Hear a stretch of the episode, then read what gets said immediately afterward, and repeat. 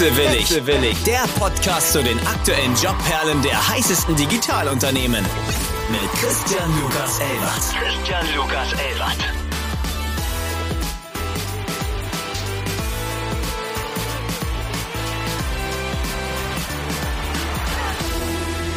Einen wunderschönen guten Morgen an alle Wechselwilligen da draußen. Ich habe heute das tolle Vergnügen, mich mit Sergej Zimpel zu unterhalten dürfen von FuturePath.io, Head of Recruiting. Einen wunderschönen guten Morgen. Hi Christian, ich glaube, ich habe noch nie meinen Namen so gut ausgesprochen gehört. Ich bin begeistert. Hi.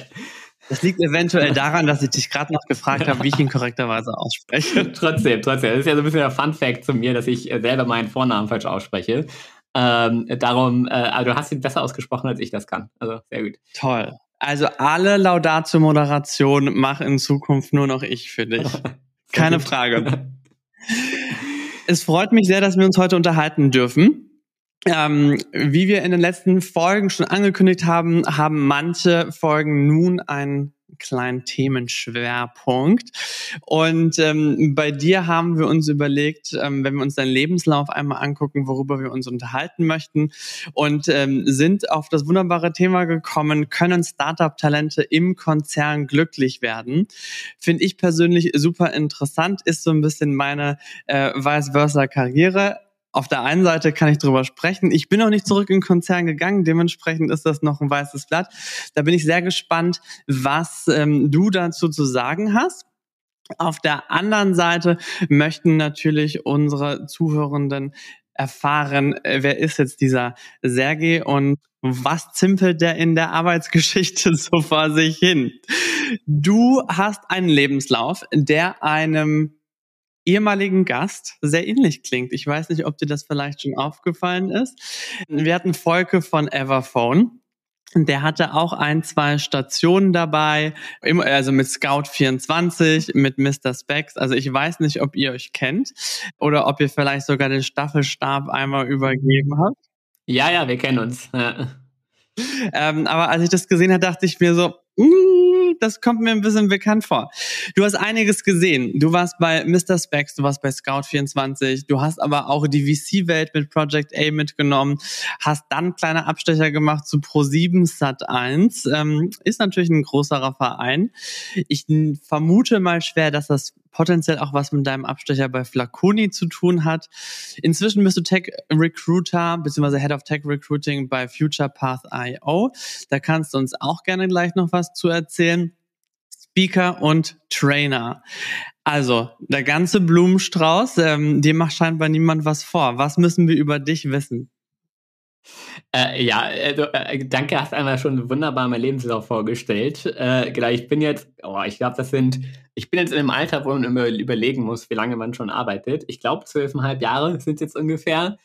Was halt irgendwie echt ganz witzig ist, ich, ich habe immer irgendwas mit Tech gemacht, aber von den Unternehmen echt krass verschiedene Sachen gesehen. So, ja, also äh, Flaconi war damals noch, als ich gestartet bin, sehr Startup. Ich glaube, wir waren 15, 20 Leute am, am Rosenthaler Platz in so einer äh, Altbauwohnung. War eine total spannende Zeit, gerade so als erster Job. Mega, mega cool, ganz viel mitgenommen. Hab dann äh, mit Project A quasi die äh, äh, Venture Capital Investorenseite kennengelernt, mit äh, Mr. Specs ein IPO, also einen Börsengang mitgemacht mit Pro7 Sat1 die Konzernseite kennengelernt und äh, jetzt bei Future Path. Wir sind Teil von der VW-Gruppe, ja, das heißt irgendwie ein bisschen Startup, ein bisschen Konzern. Wir sind quasi die Inhouse Tech Recruiting Agentur der Gruppe, das heißt dann darum auch ein bisschen Inhouse, ein bisschen Agentur, ein ganz spannender Mix. Und hier bringe ich quasi, sage ich immer so ein bisschen, sowohl die Startup als auch die Konzernerfahrung, die ich so gesammelt habe, in eine Position zusammen. Wurde FuturePath akquiriert oder ist das eine Ausgründung aus dem Konzern? Nee, das ähm, hat, hat die VW-Gruppe mitgegründet. Du hast ja über alle Dekaden über die Startup-Tech-Dekaden hast du ja quasi alles gesehen. Du hast ja vermutlich über ähm, Massen-Hirings, über Massen-Layoffs, warst du ja bei einem dabei, oder nicht? Ja, also ich glaube, das ist tatsächlich etwas, wenn man im, im Personalbereich, im HR-Bereich unterwegs ist, über, über längere Zeit etwas, was man beides mitbekommt. Und ich sag mal, natürlich macht das Hiring mehr Spaß als, als Layoffs, äh, keine Überraschung. Aber beides gehört zu dem Job auch dazu. Ja, und ich glaube, beides kann man gut oder nicht so gut machen und bei beiden viel gelernt. Darum äh, definitiv nicht nur irgendwie sehr verschiedene Unternehmen gesehen, sondern auch sehr verschiedene Zeiten mitgemacht. Würdest du jetzt nach so vielen Jahren sagen, du bist lieber im Startup unterwegs, du bist lieber im Konzern unterwegs oder du bist auf der Suche nach der perfekten Symbiose? Perfekt gibt es ja nicht, das ist ja eh klar. Ich glaube, dass, dass, dass in einem idealen Unternehmen, und da bin ich jetzt gerade tatsächlich schon ziemlich nah dran, aus beiden Arten von Unternehmen so ein bisschen das Beste genommen wird. Ja, ich glaube, Konzerne können viel, was Schnelligkeit und Spontanität betrifft, ähm, von Startups lernen, auch wenn das sicher deutlich schwieriger umsetzbar ist.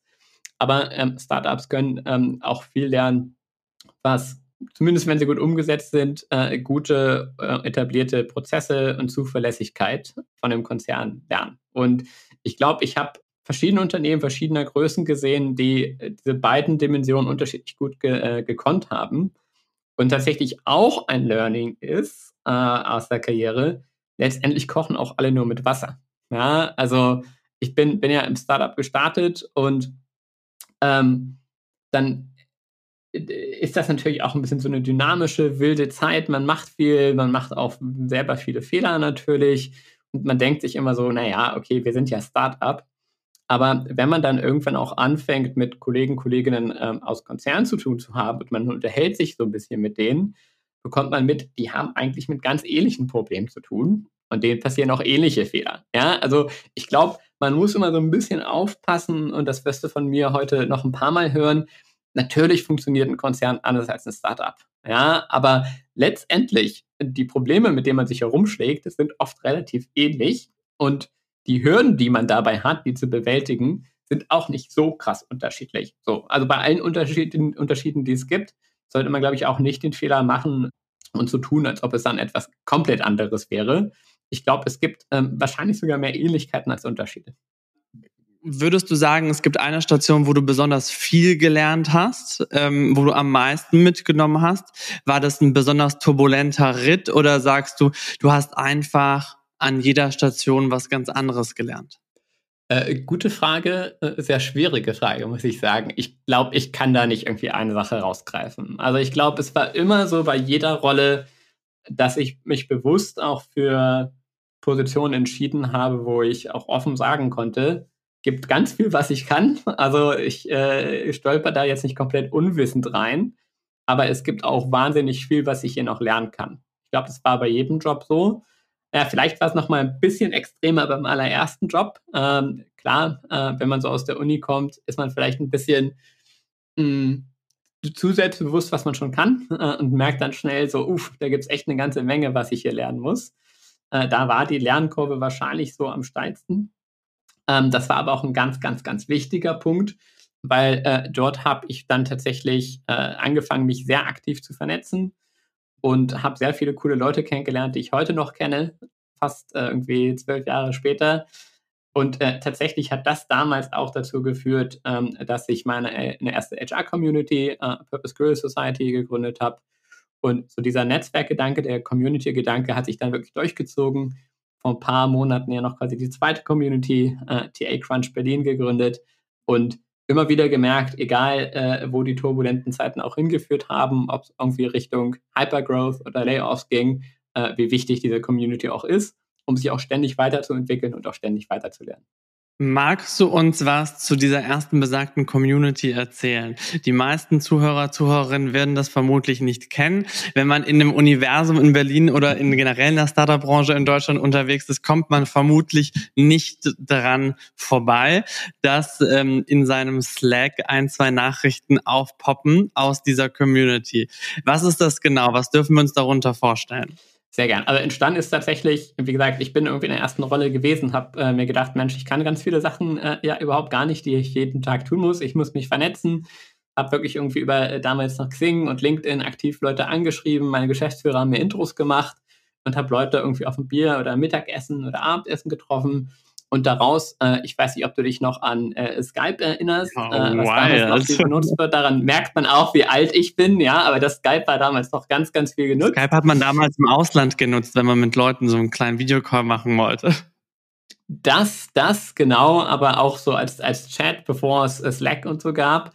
Und auf jeden Fall gab es halt dann irgendwann eine, eine Skype-Gruppe, die war irgendwann komplett unübersichtlich, ließ sich gar nicht mehr moderieren, weil quasi immer mehr Leute dazugekommen sind, die sich auch vernetzen wollten. Und irgendwann habe ich mit sechs anderen Leuten gesagt, so, wir müssen das jetzt mal so ein bisschen professioneller hier machen. Und äh, haben einen äh, gemeinnützigen Verein gegründet. Gründen in Deutschland eh äh, nicht unbedingt ganz einfach, ein Verein auch nicht. Und gemeinnützig ist nochmal der extra Schwierigkeitsgrad. Da bin ich sehr froh, dass der äh, Tobi Weimanns, ein guter Kumpel von mir, äh, damals gesagt hat, er kümmert sich um die rechtlichen Themen. Ich weiß nicht, ob er das bereut hat, aber auf jeden Fall haben wir es hinbekommen und haben ähm, irgendwann diesen gemeinnützigen Verein gegründet. Es gibt einen Slack-Chat und dort ist wirklich quasi der, der Grundgedanke, wir bieten Leuten eine Plattform, sich zu vernetzen. Und es gibt ähm, Chats zu allen möglichen Themen. Es gibt Chats auch zu unterschiedlichen Städten oder Metropolregionen, wo Leute einfach auch sagen können, Mensch, ich beschäftige mich gerade mit Thema XY. Wen beschäftigt denn das auch? Wollen wir nicht mal einen Videocall machen? Wollen wir uns nicht mal auf dem Lunch treffen oder ähnliches? Ja, also da wirklich ein bisschen so der Fokus auf Plattform schaffen zum Austausch. Und ich habe ja gerade nochmal zweite Community angeteasert, TA Crunch. Da TA Talent Acquisition geht es ähm, einmal eher auf einen wirklichen Fokus bei auf Recruiting. Und da ist auch der Fokus darauf, wirklich physische Treffen zu haben. Ich glaube, es ging allen nach äh, Pandemiezeiten so, dass man sich gedacht, gedacht hat, oh, endlich mal wieder Leute in Person treffen.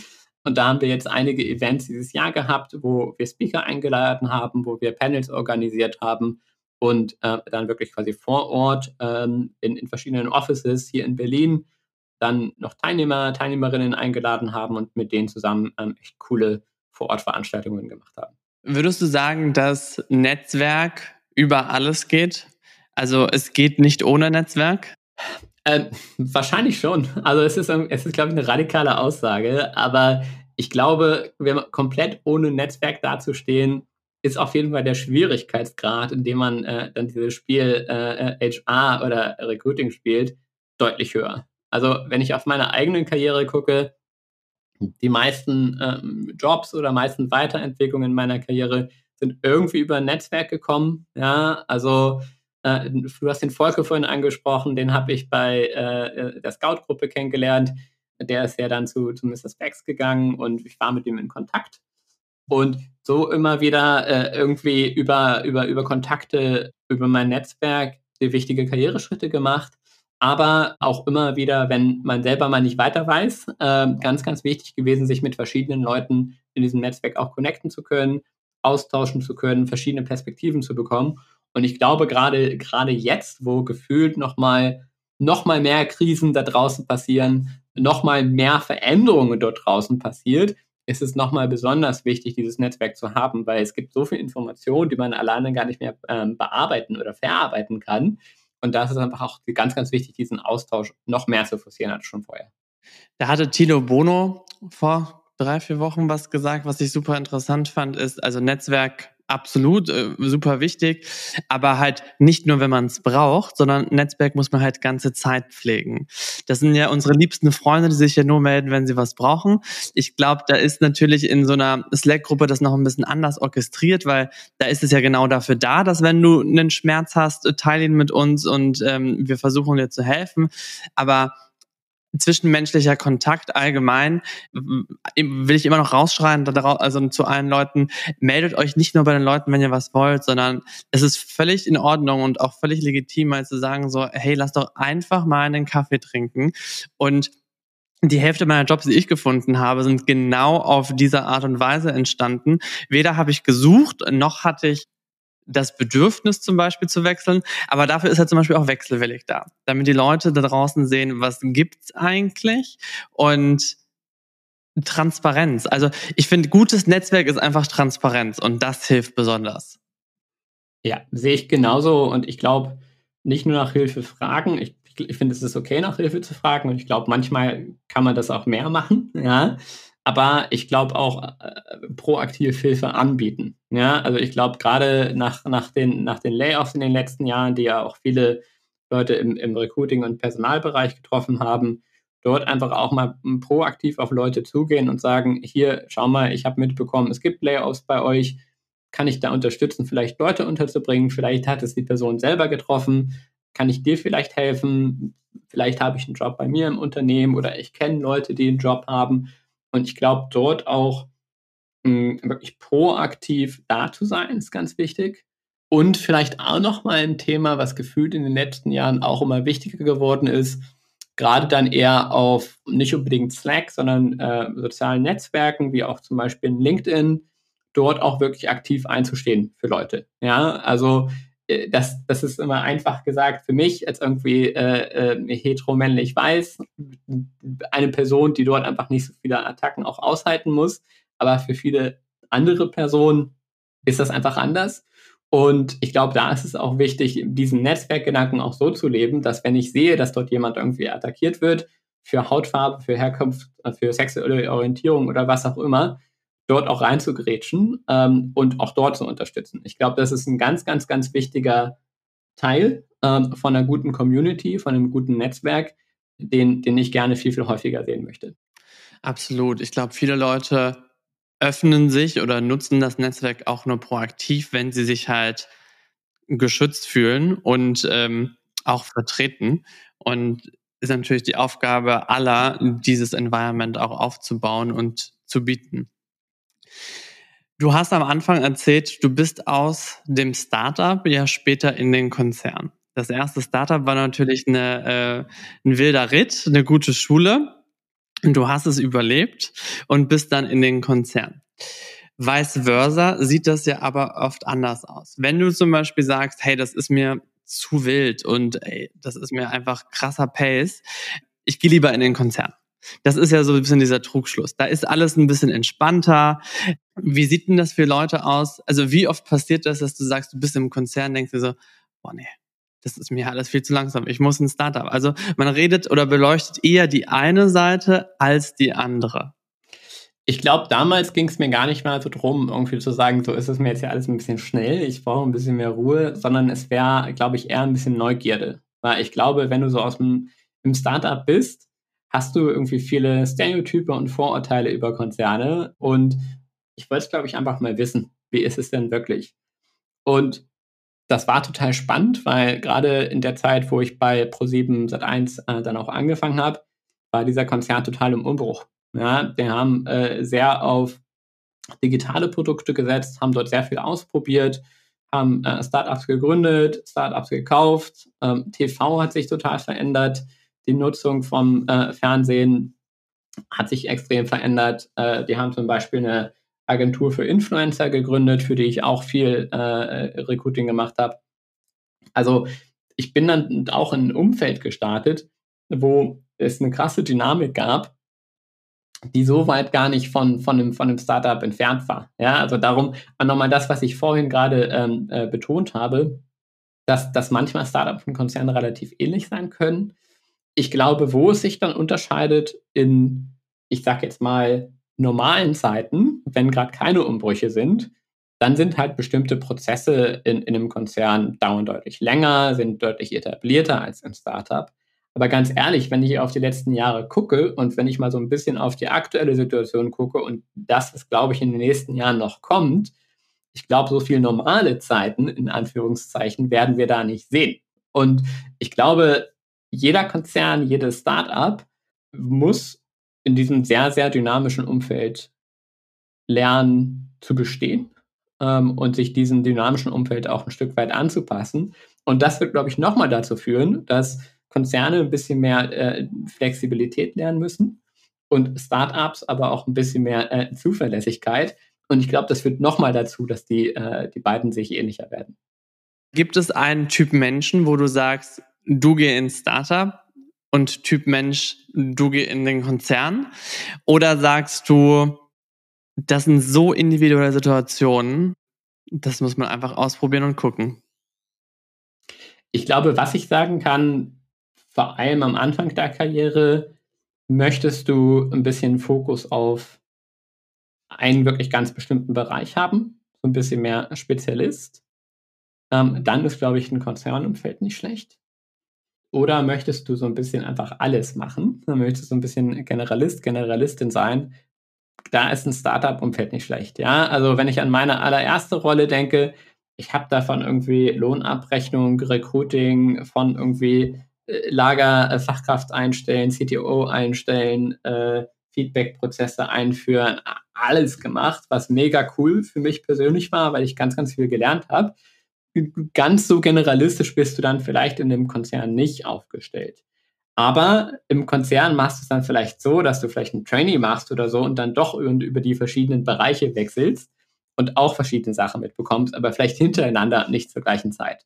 Ich glaube, das ist ein ganz, ganz großer Unterschied. Aber du siehst auch, ich bin, bin eine Persönlichkeit und habe auch beides mitgemacht und habe mich tatsächlich in beiden Umfeldern auch wohlgefühlt.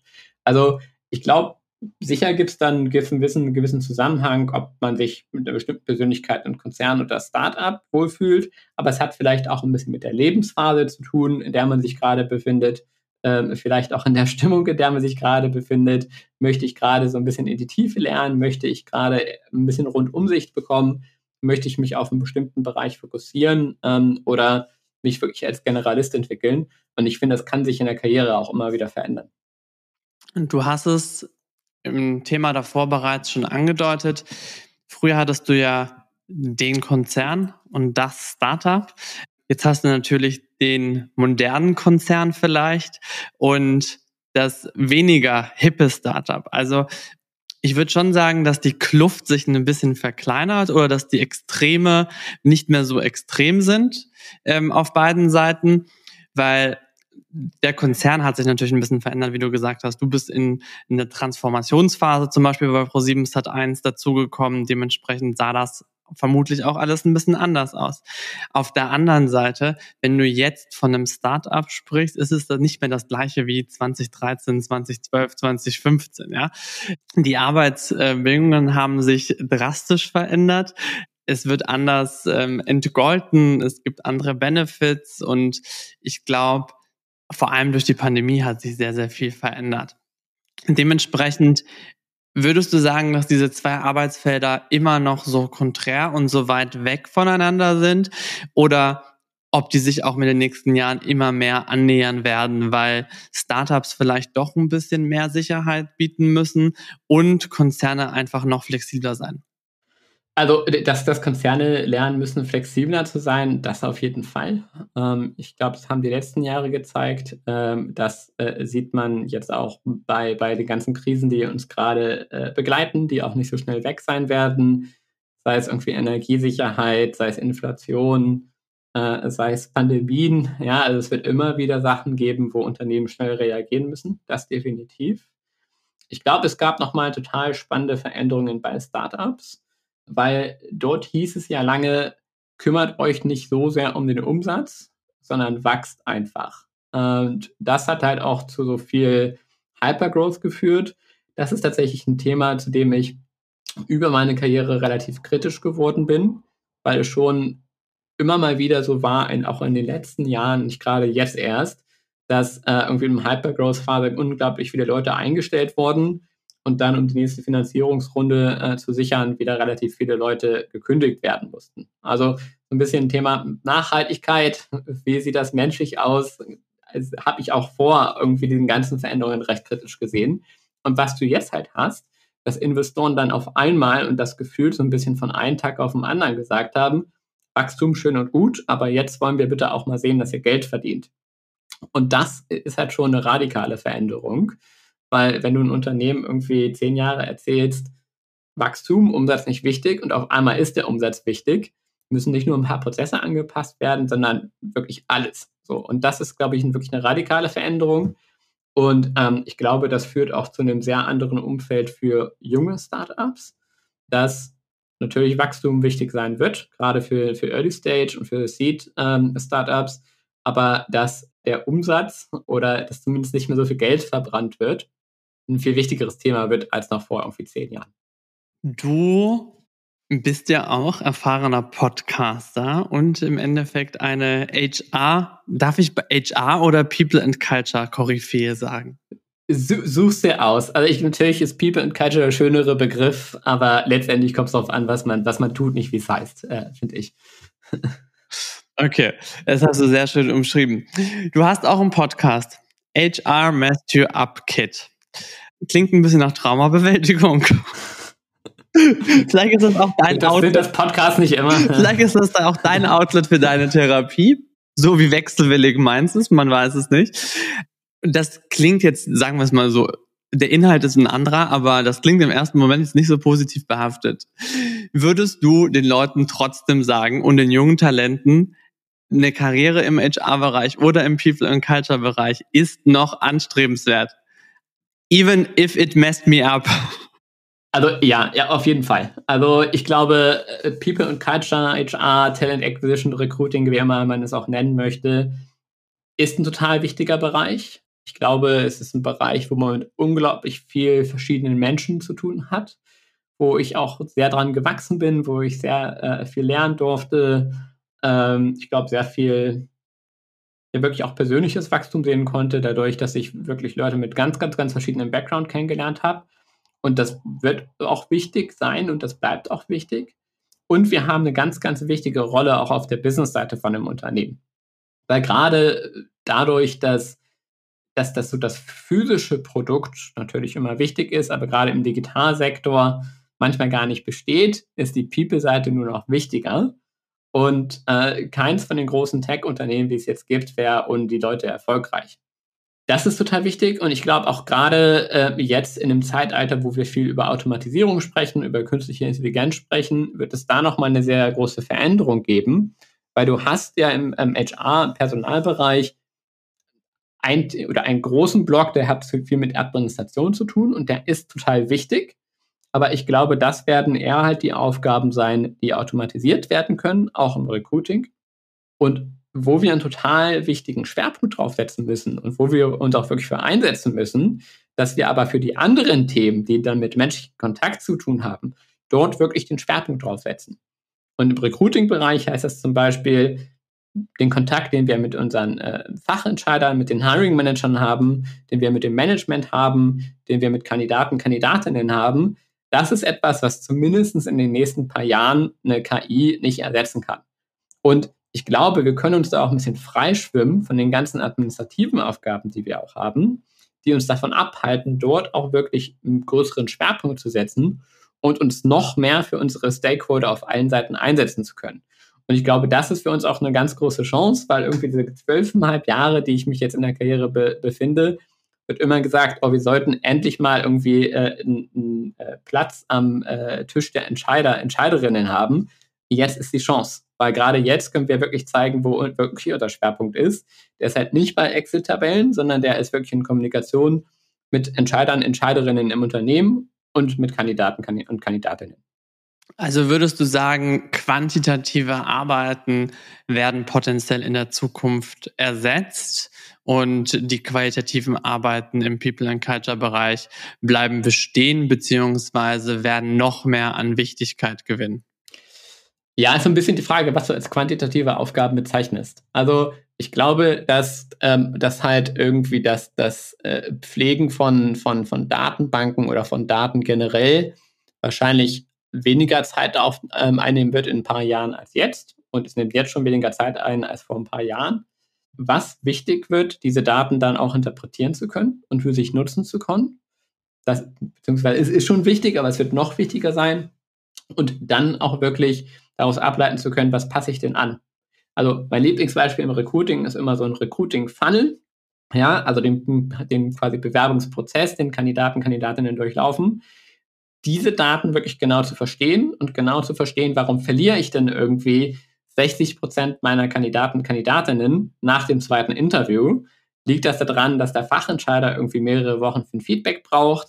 Liegt es daran, dass die Interview-Experience einfach mies ist? Liegt es daran, dass unser ähm, Offer, unser Gehaltsangebot ähm, ähm, nicht hoch genug ist? Es gibt ganz, ganz viele Themen, die man wirklich auch aus den Daten ziehen kann, also die Daten verstehen. Was heißt das für mich? Was heißt das für einen Prozess? Was kann ich anpassen? Und dann mit diesen Insights auch wirklich quasi zu den Stakeholdern zu gehen und die auch überzeugen zu können. Also ich glaube, also Sicherheit im Umgang mit Daten Und aber auch Kommunikation und Überzeugungsfähigkeit sind definitiv Skills, die immer, immer wichtiger werden in den nächsten Jahren. Okay, das heißt, HR messed you up, but there is still a potential. Ja, definitiv. Also ich glaube, das ist so ein bisschen, das ist ja so ein bisschen äh, mit, mit, mit, mit Herz gesagt, HR messed you up, Kid. Ja, also ich glaube, es ist, ein Job hat ja immer einen gewissen Impact auf einen und verändert definitiv die Persönlichkeit. Äh, ich bin jetzt äh, sicher ein anderer Mensch als irgendwie noch im Studium und ich, das finde ich was total Positives, weil ich glaube gerade, ich habe ja vorhin gesagt, man lernt so viele verschiedene Leute kennen. Ich glaube, ich habe viel Ignoranz abgebaut äh, seitdem und ich finde das etwas sehr Schönes. Also HR messt auf jeden Fall irgendwie mit deiner Persönlichkeit und verändert sie. Aber genau das ist etwas, was ich in diesem Job einfach auch sehr genieße. Was würdest du 2010 Sergej an die Hand geben?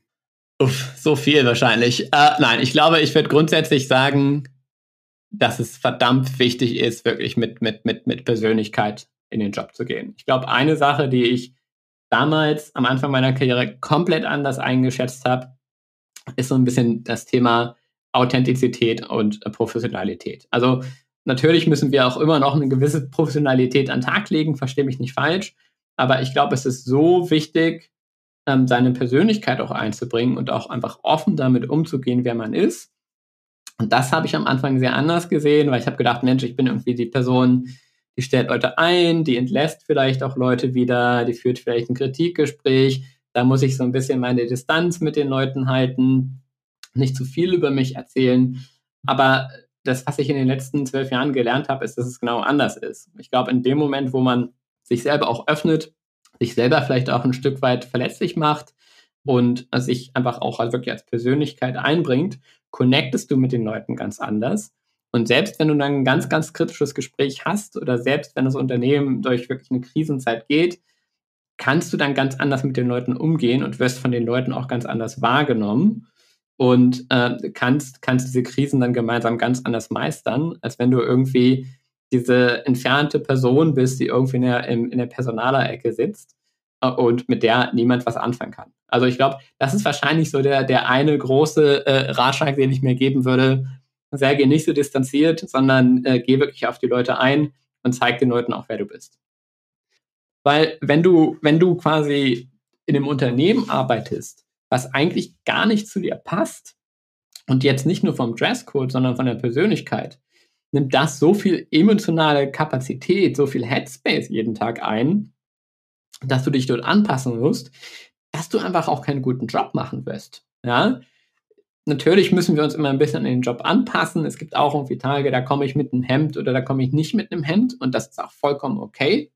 Aber ich glaube, wenn man sich in einem Umfeld befindet, wo man jeden Tag merkt, ich muss hier komplett zurückhalten, wer ich eigentlich bin, nochmal, da macht, da macht man keinen guten Job. Äh, das ist nicht gut für den Konzern, das ist nicht gut für dich selbst, das ist nicht gut für deine mentale Gesundheit ähm, und auch nicht für deine Produktivität. Dann, dann bist du wahrscheinlich auch nicht im richtigen Umfeld.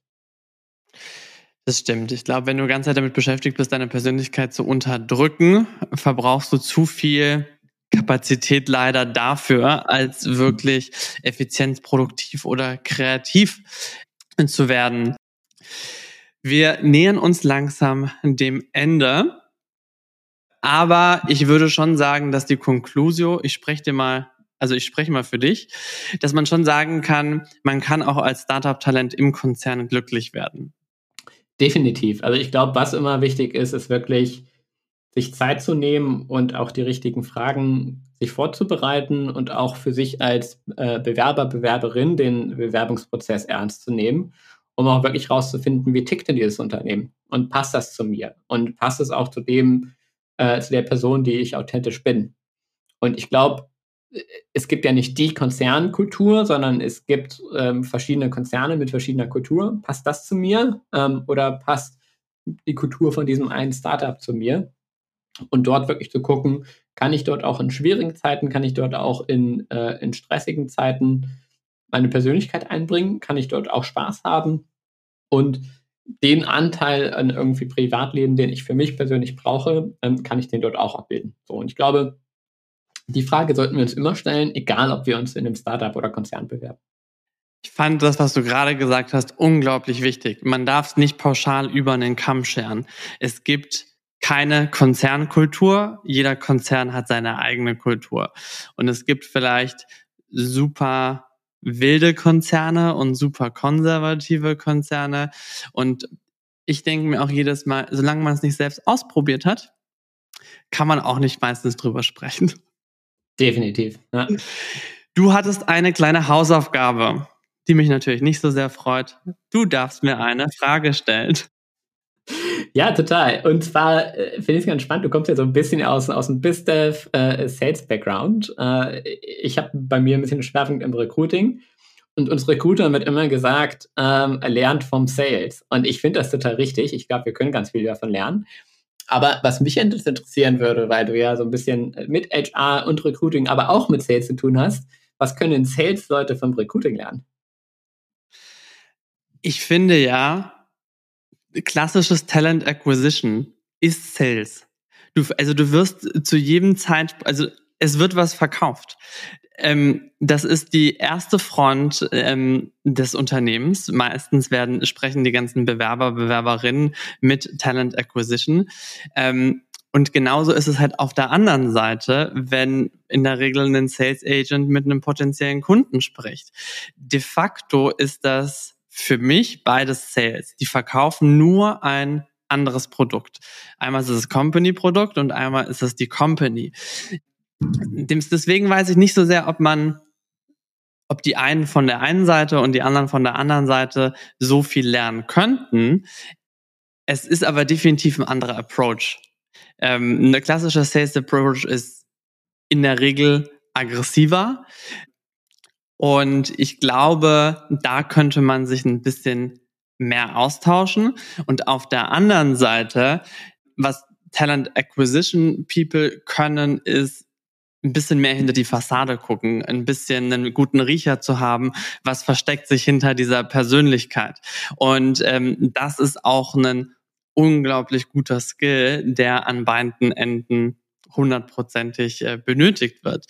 Dementsprechend bin ich ein ganz großer Befürworter von diese zwei, ich nenne es mal Kategorien oder Berufsfelder, nicht zu sehr zu separieren, sondern öfters auch mal zusammenzubringen und auch einfach mal ein bisschen Best Practice Sharing ähm, zu betreiben, wo auch Talent Acquisition, Recruiting und Sales dann wirklich mal so ein Aha-Moment hat und sagt so, ey Leute, warum machen wir das eigentlich nicht genauso?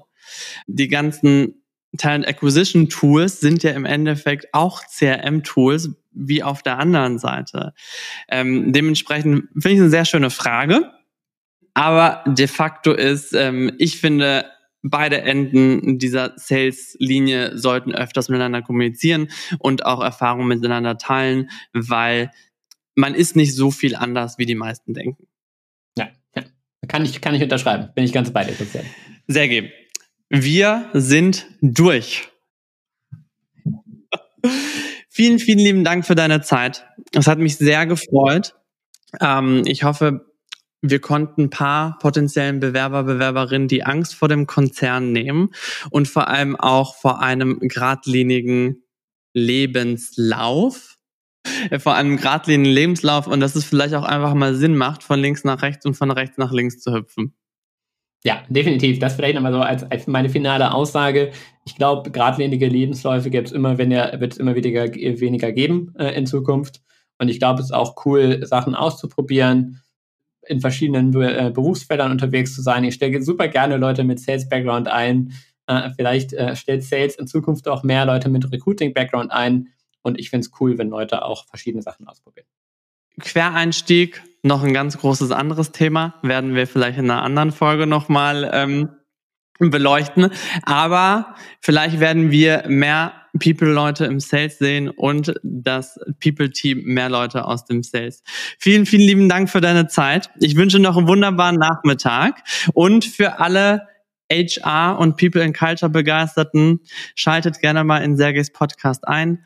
HR messed me up. Hopefully not. Alles klar. Danke dir. Vielen Dank.